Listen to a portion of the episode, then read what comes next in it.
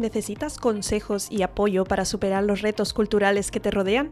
Te presento Bicultural, el podcast donde las barreras culturales se convierten en puentes y los conflictos familiares tienen otro color. Hola de nuevo, una semana más.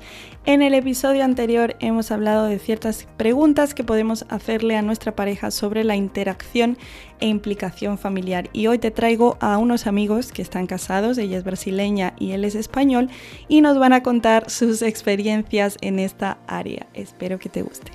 Hola, pues estoy aquí hoy con Tatiana, que es de Brasil, y Alfonso, que es de España. Y pues nada, nos van a contar un poquito de su experiencia bicultural en el matrimonio. Entonces, me gustaría que me contarais eh, cómo os conocisteis y cuánto tiempo lleváis juntos. Nos conocimos, pues yo eso tengo un lío mental siempre con las fechas. Yo las tengo que apuntar porque si no se me olvida, yo así se me olvida yo esa fecha no la tengo puesta. Yo tengo puesta más bien las fechas de casamiento y de conocimiento, más. Y creo que fue en el 2014, ¿no? Sí. Aunque yo creo que es en el 2013. Porque cuando la conocí no esperaba que fuera a ser ella. Haré como algo pasajero, digo, ah, esto no es importante. Ajá. Pues yo, nosotros, yo tengo la fecha del comienzo de enero de 2014. Nos conocimos a través de una página cristiana. cristiana, una página web de, de, conocer personas, ¿no? Y estamos juntos, nos casamos en 2015, así que vamos a cumplir de relación total ocho años. Ya ha pasado muy rápido, ¿no? rápido. Yo con mi esposo tenemos la broma de ocho años. Uf, ¿de verdad solo ocho? pero no nos queremos mucho, es solo broma. vale, pues, em, ¿cuál podríais identificar como uno de los primeros, o si no el primero, em, como encuentro cultural? Algo que, haya sido como un choque así entre culturas al principio. Pues mira, te comento. Ah, yo aquí pensando, yo creo que no hemos tenido esto. Creo que en ese sentido nuestros desencuentros son más entre las diferencias de hombre y mujer y nuestra forma de ser como persona. Suelo decir que antes de casarme con Alfonso, me casé con España. Pero Alfonso tiene unas cositas para compartir que yo lo consideraba como, un, no sé, un desencuentro, un encuentro cultural. Bueno, yo lo que vi ahí, eh, lo apunté el otro día porque dije, es un desencuentro cultural, porque es cierto que yo venía de, por ejemplo, ducharme no me duchaba yo todos los días, yo todos los días no me duchaba, ¿no? Porque no, no había la necesidad. Yo a veces me metía guarrete en la cama y no pasaba nada. Pero claro, fue llegar aquí la brasileña, ¿cómo? ¿Que no te duchas? No, no, te tienes que duchar, digo, si no me voy a acostar contigo ni nada. No, no, no, te tienes que duchar, te tienes que duchar. Pues yo iba ya eh, preparado, me duchaba en casa, me duchaba donde tus padres, me duchaba en todos lados, donde podía yo me duchaba, ¿no? Y otra cosa, que un detalle que vi cuando íbamos a salir con gente y demás, tanto ella como la compañera se, se, me asustaban, ¿no? Y era cuando nosotros en España somos muy habituales a tocar. Entonces, los alimentos los tocamos y sobre todo el pan, cogemos el pan, ¡pum! y no lo comemos. Ellos se quedan como asustados. Entonces, el choque de ellos es que son muy finolis, para son muy finolis y tienen que coger un papelito y, y comérselo. Entonces, no hay problema, pero si te lo comes el pan o lo dejas encima de, de la mesa, de la mesa jamás, eso no se hace. Encima el de un pone en un plato, en una siesta, algo, ¿no? Una cosa así, pero ahí pelado allí en la mesa, y digo, ¿esto qué es? Entonces son, lo más, así lo que yo recuerdo más chocante, ¿no? Que pum, choque de cultura, uy, ¿qué ha pasado, no? Claro, cuando él fue a Brasil, él dijo, ahora yo entiendo por qué ducháis tanto, para que hace calor de la leche. Claro, sí, es verdad. Y su tía se asustó conmigo cuando yo fui a su casa y, y su tía dijo, la chica muy maja, ahora una cosa es cierto, se ducha mucho. lo, que hacemos, mucha broma, igual que haces tú con David, mucha broma es cuando en la ducha, ¿no? Cuando ella se está duchando, dice, ya estoy españolita, o yo le digo, ¿ya estás españolita? Claro, cuando, cuando, digo, yo hago de broma, digo, hoy no me ducho. Y él dijo, ¿qué pasa? ¿Ya estás españolita? Y digo, oye, me estoy aculturando. Y digo, no, no, no, tú vas a ducharse, tú vas a ducharse. Qué risa. Bueno, ¿y qué, qué cosas habéis aprendido a través de los años sobre la cultura de cada uno?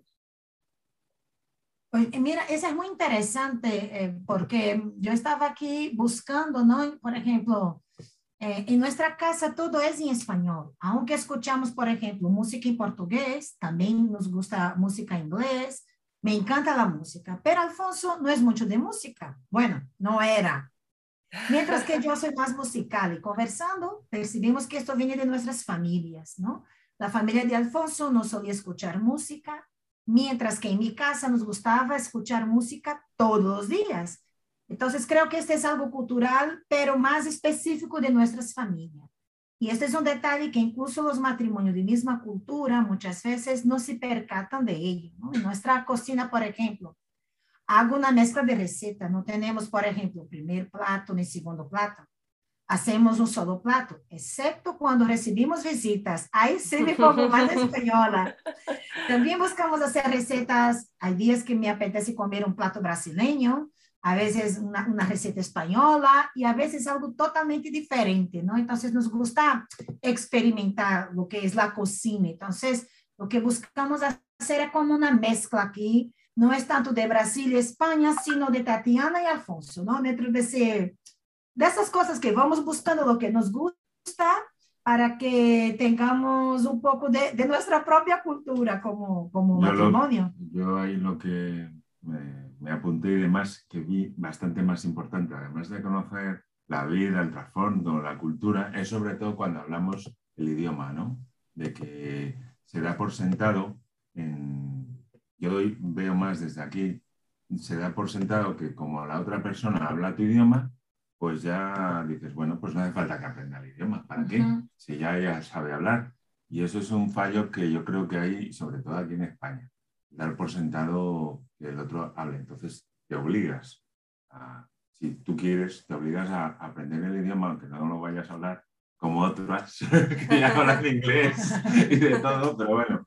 Pero dices, bueno, tengo que trabajar para poderlo menos entenderlo, ¿no? Porque claro, la primera vez que fui allá a Brasil, dolor de cabeza, no me enteraba de nada. Luego me di cuenta, dije, mm, déjate de esforzar porque es como un, español muy antiguo, con una melodía así muy portuguesa, pero es la única forma de entenderlo. Entonces, claro, cuando hablan entiendo algo, claro, me quedo escuchando, no hablando. Claro, cuando hablamos más, más despacio, ¿no? Él entiende casi todo, porque él es muy listo. eh, mi marido es muy contigo, entonces si quieres escuchar... Ayer, ¿no? sí, y a veces las músicas, ¿no? Dice, oye, y me viene con unas palabras así sueltas, y digo, ¿dónde escuchas esa palabra? No es una música que estaba escuchando, en la, en, porque como tenemos una memoria USB en el coche y tenemos una mezcla de canciones ahí, entonces salta una palabra, entonces viene, ¿qué palabra es esa? ¿Qué significa? Que no sé qué. Entonces, claro, vamos aprendiendo, ¿no? Cosas así. Y él, la verdad, que, que le gusta portugués y que hubo una, quería aprender portugués y pensaba como los niños, ¿no? Repitiendo, repite, repite esa palabra, entonces me hacía gracia, ¿no? Pero eh, es, un, es algo que, que tú nunca dejas de aprender. Entonces, claro, Mm, tú no te aburres de tu matrimonio porque siempre hay algo nuevo. Y a veces yo estoy hablando, pero claro, cuando me emociono mucho, suelto una palabra en portugués. Y o, cuando, o cuando se enfada. Cuando se enfada, ¡uh! una mujer cuando se enfada y ella más. ¡uh! Todas las palabras salen en portugués, todas. Lo, lo, natural, lo que te sale del alma. ¿no?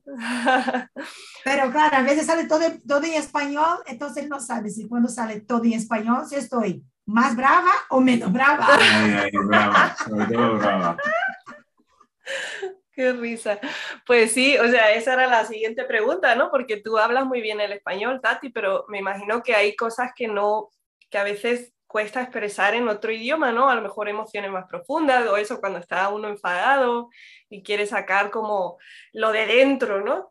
Entonces, sí, eh, ¿sí has visto eso o sí lo has visto como algo que te sí, cuesta? Yo he, sí, yo he visto, por ejemplo, que cuando estoy muy alegre, muy contenta, no me sale solamente el portugués, ¿no? Sale el nordeste, porque yo soy de una región llamada nordeste de Brasil y tenemos un acento, una forma de hablar, ¿no? Como el andaluz, sí. una forma de hablar muy peculiar. Entonces, yo creo que, que, soy más nordestina, por así decirlo, cuando estoy muy contenta o entonces vienen expresiones que en mi casa, en Nordeste, jamás diría. Pero cuando estoy fuera, lo digo, ¿no? Es, algo muy curioso. Y, y, hay palabras que no logro ahora últimamente, no logro decir en, en, portugués. Entonces vienen expresiones que me encantan en español y digo, wow, es que ese español expresa exactamente lo que estoy sintiendo ahora. Entonces, me gustan las expresiones, la, los, los, dichos, ¿no? Y me encanta, es que soy una enamorada de la lengua española también, entonces yo llevo ventaja por eso, ¿no? Y creo que, que mi ventaja, que me ayuda mucho en mi matrimonio, es que antes de casarme con Alfonso, yo estaba aquí, ya vivía aquí hacía cinco años, estudiaba el idioma, la cultura, siempre estoy aprendiendo, me gusta la cultura, disfruto. Entonces, eso también facilita tu expresarse, y que, que, yo decía cuando estaba aprendiendo, el día que aprenda a pelear el idioma, ya sé español.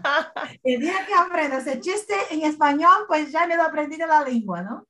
Y, y es así, pero claro, cuando vienen emociones así, entonces hay, hay, una mezcla. Incluso cuando voy a Brasil, a veces suelto palabra en, en español, a veces estoy escribiendo con mis amigas y suelto una palabra en español. Mis amigas digo, Tati, ¿qué quiere decir eso? Digo, ay, chicas, perdona. Y claro, tengo que explicar, porque no siempre, como el verbo soler, esa, esa palabra es española, española. No es una traducción del verbo soler en portugués. Tú tienes que decir, tiene la costumbre de literalmente traducir así, porque no hay una traducción. Y me encanta utilizar, utilizar ese verbo, ¿no?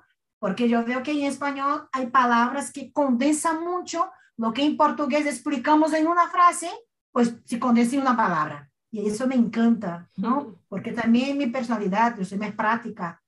Entonces, sí, e, es, es una mezcla. Una buena embajadora del español. Mejor que los mismos españoles. Madre Sí, más que un, un, un español, ¿no? Y, y, Alfonso, ¿tú piensas que si aprendieras bien, bien el idioma, podrías como eh, abrir una parte de Tati que no, que no la has podido descubrir? ¿O piensas que, que no, sí, no hace sí. falta? Yo creo que como ella, como ella es una mujer muy intensa, muy intensa, eh, si yo aprendiera el idioma, tendría también que hacer como ella, aprender la cultura de, de allí de Brasil, la, la, historia, ¿no? Porque uh -huh. eso también da una base a cada persona y te da un enfoque mucho mayor de, de todo. Y, y, sí, seguramente sería otra, otra historia. Claro, luego cuando se enfadaría, bueno, vale. Yo no sé para qué aprendo el idioma. Sí, mejor no. He escuchado historias de, de gente que dice, mira, mejor, eh, mejor no saber el idioma porque así nos peleamos menos, porque no podemos expresar todo lo que queremos decir. ¿no? Y al final, pues, te Pero hace bueno, calmarte porque no puedes realmente como sacarlo así todo está, ¿no? a lo salvaje, ¿no? Desgraciadamente, como español, soy muy cotilla y desgraciadamente, pues querría saber lo que ha dicho. Aunque no lo entienda, querría saber.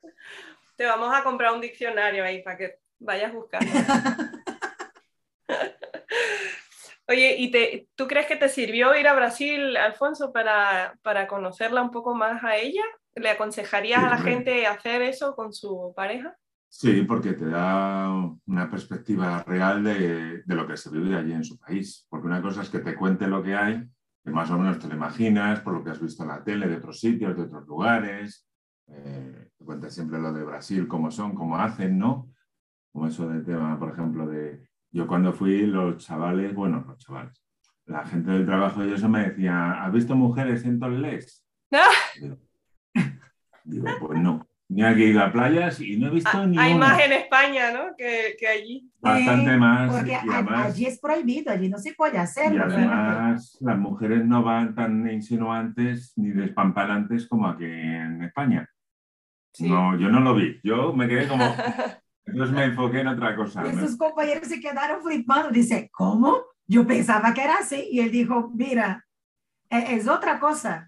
Sí, o sea, el carnaval no es representación de Brasil, digamos. nada que ver. Yo tampoco vi allí gente bailando continuamente, la gente va haciendo su vida normal, pues con menos posibilidades, pero se ve todo, como es un país muy grande, hay que decirlo, que yo cuando estuve en San Pablo era gigante aquello, a mí era gigante, pues ves una variedad y una disparidad de, de edificios, de casas, de coches, de gente, de personas, dices, como luego hacía un calor de la leche. Yo lo veía todo como más que parecía que se estaban derritiendo todo. Y decía, bueno, pues, pues me parece algo genial y estupendo poder ir a un país, el país de, de origen de tu mujer, de tu esposa, y decir, vale, ya tengo un enfoque general de, de lo que es. Viene muy bien. Porque así, otra, otra perspectiva. ¿no? También ves también un poco lo que hemos hablado al principio de esto del pan, ¿no? de cómo se comportan a la hora de comer, eh, son, eh, te atienden, por ejemplo, cuando nos atendió esa familia que nos abrió las puertas de su casa y parecíamos nosotros más los reyes de su casa que, ellos a, a, nosotros, ¿no? Y cómo nos daban, a mí me daban de comer mucho para que yo probara. Me voy a poner así como un, va, a volver eh, dos Alfonsos en vez de uno. Pero, fue general, ¿no? Fue general. Tanto el pastor y todas las personas que donde nos atendían nos abrían sus puertas. Bueno, es otra forma de ver, eh, porque aquí en España es más, también abrimos, pero con cuidado. Cuando hay más eh, tiempo, más confianza, más confianza, pues se abren las puertas. Pero aquí no, aquí directamente, bueno, pues yo me sentía un poco más eh, libre, ¿no? De decir, bueno, no tengo que ir aquí poniendo freno, o, como me acuerdo aquella vez sin querer que entré a la casa de tus padres, aunque esto es aquí en España, yo cogí a tu padre y le fui a dar un abrazo, porque me, me así y él se quedó como, bueno, pero por su personalidad más que por cultura. Yo un choque de la leche, digo, ¿no? Y allí era diferente, ¿no? Allí era más eh, pues, eh, de darse la mano, de darse algún abrazo, ¿no? Era un poco ahí, pero bueno, que había como si te conocieran de toda la vida. Mm". Una cultura muy cálida. Y otra cosa es el horario, ¿no? O sea, allí ah, amanece más rápido que aquí. A las 4 de la mañana, a las 5 ya es de día.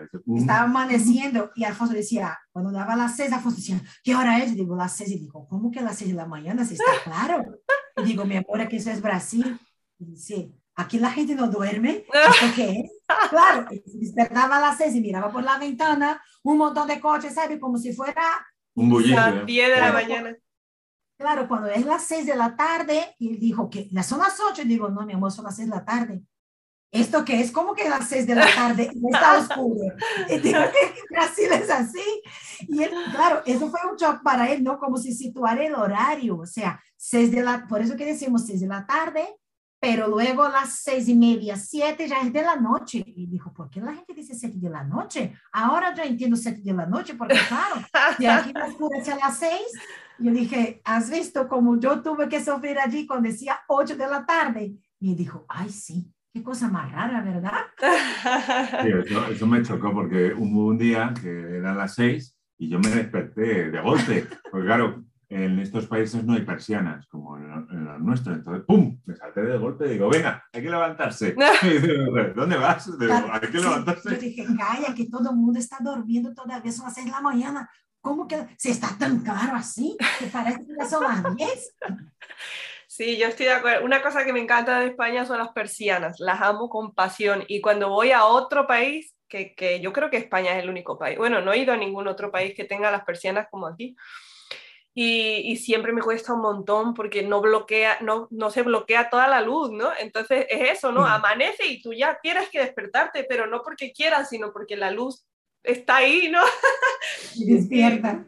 Sí, sí, sí, te despierta. En, eh, fui a Londres hace poco y, y nos pasó, a las 5 de la mañana ya estábamos despiertos. O sea, yo estaba con mis amigos andaluces, que a las 5 de la mañana un andaluz jamás se va a despertar, a menos que le exija su trabajo, ¿no? Y a las 5 era como, bueno, pues ya está, venga, empezamos el día y así, ¿no? Lo mismo, lo mismo, me da mucha risa.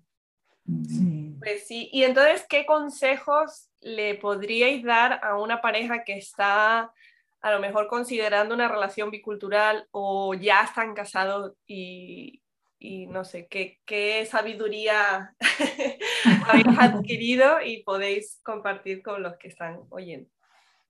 Pues yo puse así, ¿no? Para quien está conociendo, por ejemplo, lo primero es buscar comunicarse muy bien en su lengua o en una segunda lengua. Por ejemplo, si yo no hablara español y Alfonso no hablara, portugués, no hablara portugués, no, no habla portugués, y habláramos muy bien el inglés, pero que se hable muy bien, ¿sabes? Nada de Google Traductor, no. Y eso fue algo que tanto Alfonso como yo buscábamos. Yo había, por ejemplo, empezado a contactar con gente inglés, pero luego vi que, que eso no sería bueno porque mm, yo no podía comunicarme como yo hago en español. Y a partir de ahí solamente quería relacionarme con alguien que hablara portugués o español. Y aparte de eso, buscar también, como dijo Alfonso, conocer la cultura, ¿no?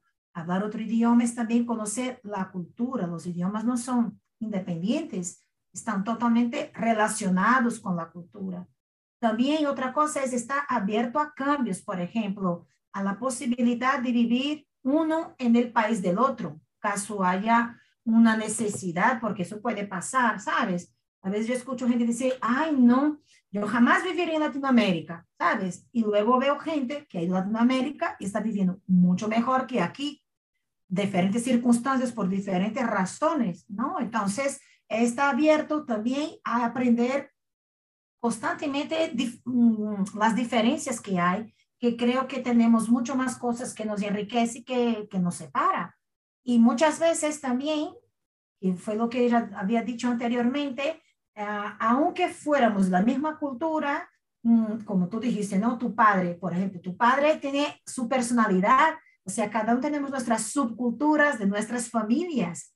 Entonces te toca hacer como um, recolectar, ¿no? Cosas así, o seleccionar, mejor dicho, eso me viene bien, pues eso no me sirve, eso quiero hacer, ¿no? Y ser abierto, porque cuando tú te dispones a relacionarse de una manera más íntima, ¿no? De casarse con otra persona de otra cultura, tú tienes que estar abierto a, diferencias, a, no tomar todo muy a pecho, ¿no? A, a ver que tú puedes tener una impresión como él, como él tenía, o quizás sus amigos por la tele, por lo que sale, por, los comentarios, luego llegar allí, tú dices, uy, eso no tiene nada que ver, eso es un momento y, ya está, la vida sigue y, y, es otro rollo, ¿no? Como se dice aquí en España, es, es otra dinámica. No sé si tú tienes algo que decir. Yo lo que dice con respecto a esto de la apertura y la comodidad, pues eh, eh, yo creo que también viene un poco de lo que hayamos vivido como yo como español, lo que haya vivido, ¿no? Mis padres, por ejemplo, me enseñaban a que bueno, había que abrirse a la gente, había que ayudar a la gente, sobre todo de mi padre, ¿no? Ayudar a la gente en sus necesidades. Entonces, de alguna forma, eh, si uno está en la comodidad, una relación eh, bicultural no va a funcionar. Necesita apertura porque si no, no va a ser posible, porque eh, necesitas saber de la otra persona. Para saber la otra persona o habla su idioma o conoces algo de su cultura, porque si no, esto no va a funcionar. Porque al final se va a romper, a no ser que sea que diga, no, es que me gusta, por ejemplo, Brasil, pero nada más, me gusta. Y otra cosa sea la persona que tienes al lado, que es, es una persona que tiene sentimientos y una serie de cosas. Si, si, no lo ves así, entonces esa relación no va a funcionar. Entonces tiene que ser abierto, ¿no? Porque todas las personas, y por lo que vemos en la, en la tele y en muchos sitios, todas las personas que viajan mucho, eh, pues si conocen varios idiomas y demás, tienen mucha más apertura, mucha más facilidad de conectar con la otra persona. Entonces, eso facilita mucho, ¿no? Yo creo que me ha facilitado un poco tanto mi familia como no sé hablar inglés, pero bueno, siempre me ha gustado Mm, aunque sea escuchar idiomas, ¿no? Aunque no los haya entendido, pero me ha gustado escuchar. Hay que saber, pues, lo que hemos dicho desde un principio, ¿no? La cultura, la vida, las tradiciones, ¿no? Porque eso es importante, eso es el, lo que va a sostener luego ese matrimonio y todo lo demás.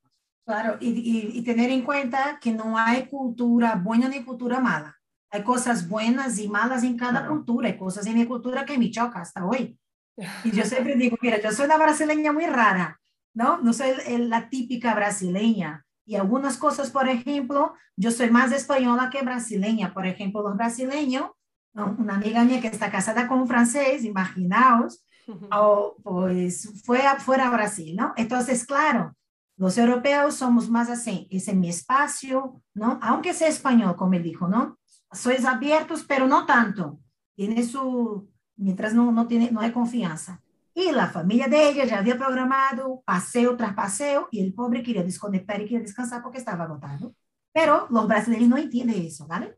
Los brasileños dicen, como hicieron con Alfonso, pero claro, como Alfonso estaba ahí en la euforia, pues, mm, para allá, para acá, come, come, come. Y un, pero a veces Alfonso chocaba cuando decía así, ¿te ha gustado eso? Él decía, no. Y los brasileños como, los españoles son muy directos. Sí, como la hierba, ¿no? La hierba de azúcar, de caña. O sea, caña de azúcar, no, la caña de azúcar allí hacemos como un, Un en, en un molino y, y, y eso se llama, ay, ¿cómo se llama eso? Caldo de cana, ¿no? Que es el caldo literalmente de, del tallo de, de la caña. Y es súper dulce, es una bomba de, de, de, de, de glucosa, vamos. Y Alfonso dijo, eso sí sabe a mato. Y digo, ¿y tú comes mato para saber si sabe a hierba, dije, esto sabe a hierba. Dije, "Uy, no me gusta. Pero claro, nos chocamos porque el amigo, un amigo mío, pues le, hizo, le había... Lo hizo con toda la ilusión. toda con ilusión. todo. Y Alfonso dijo, eso sí sabe a hierba, mato. Y digo, tú comes, Pero estas cosas, y luego empezamos a reírnos, pero claro, a veces tú puedes mm, mm, no entender el otro, ¿no? Porque el hecho de que Alfonso, de que nuestro amigo francés haya ido a Brasil, pues no seamos tan intensos, también dejamos espacio, ¿no? Otra cosa, tú vas a una casa brasileña y le abres las puertas y no pasa nada. Pone un colchón en el salón, tú duermes, todos felices y contentos. Y eso choca un poco. "Mm, Y vale". los españoles, ¿no? Entonces, cuando yo me casé con Alfonso, pues tuvimos que entrar en un acuerdo. Entonces, me gusta recibir gente, pero vale, vamos a recibir gente con orden, ¿no? El orden español, Con moderación. con moderación. Con su que- horario y su... Exactamente, ¿no? Entonces, e- esa, esa flexibilidad, pues las parejas biculturales tienen que tener, ¿sabes? No es lo que digo yo, lo que diga mi pareja, pero entre los dos encontrar un punto de flexibilidad. Así que ya hemos recibido mucha gente aquí. Alfonso aprendió muchas cosas porque también tengo una amiga. Lo que pasa es que ellos no hablan español. Ella está casada con un suizo. Mm. Entonces, y ella fue a vivir allí. Y claro, hay un montón de situaciones súper graciosas que ella me comentó, porque los suizos para se sentir en tu casa, pues se sienta y pone los pies en el sofá. Claro, él fue a hacer lo mismo, porque llegó allí en Brasil y los brasileños dijeron, siéntase en tu casa. Y él ya fue, pues, y la, y la chica, no, no, no, no, eso aquí no se hace, esa es mala educación. Y él dijo, pero me dijo que me sintiera en casa. Y dijo, ya, pero esa es cortesía. No es que tú tienes que sentirse literalmente como Suiza, ¿sabes? Entonces, estas cosas tú tienes que tener flexibilidad y, y después, claro, hoy por hoy ellos cuentan eso con una risa, pero claro, en el momento que tomo un mal trago, ¿no? Que nadie me vea, pero son cosas así, porque claro, somos abiertos, sí, pero eso para nosotros es una falta de educación. Claro, eso es como la otra Sí. familia brasileña de Pakistán, ¿no?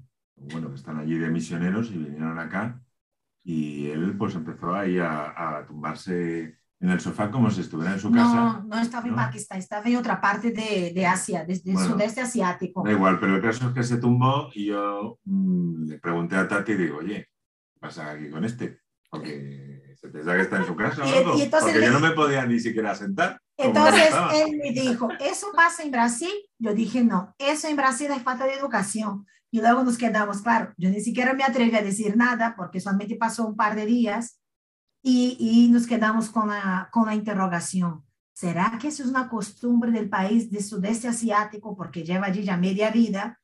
Y, digo, y yo dijo, sí, porque eso no es de Brasil. Y Dijo, entonces, yo a lo mejor es la cultura que cree que como, ¿sabes? Sí, Entonces se ya- adopta, al final se adopta. llega un momento que tú ya no sabes quién tú eres. Ya. Es como también esa otra hermana tuya que vino a casa y cogía el mando, le cogía el mando de la tele, ti, ti, ti, ti, y yo digo, ¿qué pasa? El mando es mío. El mando sagrado. ¿no? Bueno, Entonces, chicos. Ah, bueno, sí, Sí, termina. es de estas cosas, ¿sabes? Que, que tú tienes que tener la flexibilidad, no callarse todo, eso también es muy importante. Ah, porque sea cultural, vale, pero si te choca, si tú vas a otro país, pues también advierte, orienta, para que, para que, para minimizar, ¿sabe? E, el, impacto, pero, pero también para que haya una, una concordancia, para que haya una apertura, que tú no tienes que aceptar todo, pero también cabe, te, toca también entender un poco, ser comprensivo y demás. Sí, ser adaptable, ¿no? estar dispuesto. Como un camaleón.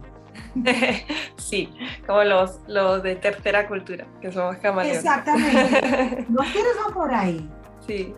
Pues nada, muchas gracias. Eh, todo lo que compartís pues, es súper útil. Yo creo que la gente le va a parecer eh, muy bueno porque todo, o sea, todas las experiencias son, son buenas, ¿no? Para aprender y para seguir creciendo y mejorar nuestras relaciones. Así que nada, pues muchas gracias por todo. Gracias a ti porque cuenta con nosotros y si más adelante nos pasa algo, te comentamos. Genial. Bueno, si te ha encantado esta entrevista, no te pierdas la de la semana que viene. Estaré con Cintia y Carlos. Ellos nos van a hablar sobre este mismo tema, pero enfocado en los hijos. Así que nos vemos la semana que viene. Si te ha gustado lo que has escuchado, no dudes en compartirlo con tus amigos y familiares para crear puentes y mejorar tus relaciones. En el próximo episodio seguiremos hablando de las relaciones entre parejas biculturales.